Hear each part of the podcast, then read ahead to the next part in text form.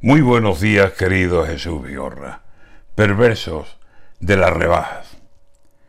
El consumo no perdona, el consumo no descansa. Como entres en la espiral del consumo, Virgen Santa, no sabrás cómo salir porque sus manos te atrapan, y ni siquiera Houdini, el que de todo escapaba, escaparía del abrazo del consumo.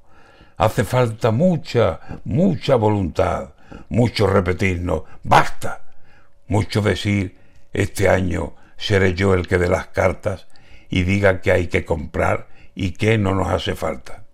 Y al final, por más que quieras, de nuevo caes en la trampa y compras más de la cuenta un mes antes de las Pascuas, que empiezas a meter cosas y más cosas en la casa y siempre te falta sitio para poder colocarlas.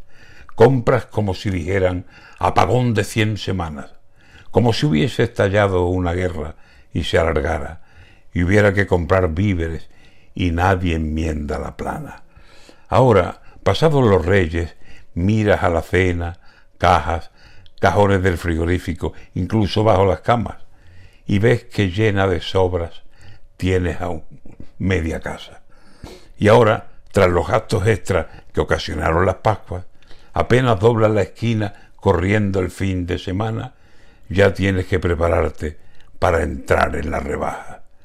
Y no vayas a decir que en tu casa nada falta, que, empiezan a enumerarte desde la ropa a las máquinas, los detalles de cocina y otros detalles de marras, y llegas a convencerte de que en tu casa no hay nada, que vives en la escasez, que estás en cuero, descalza.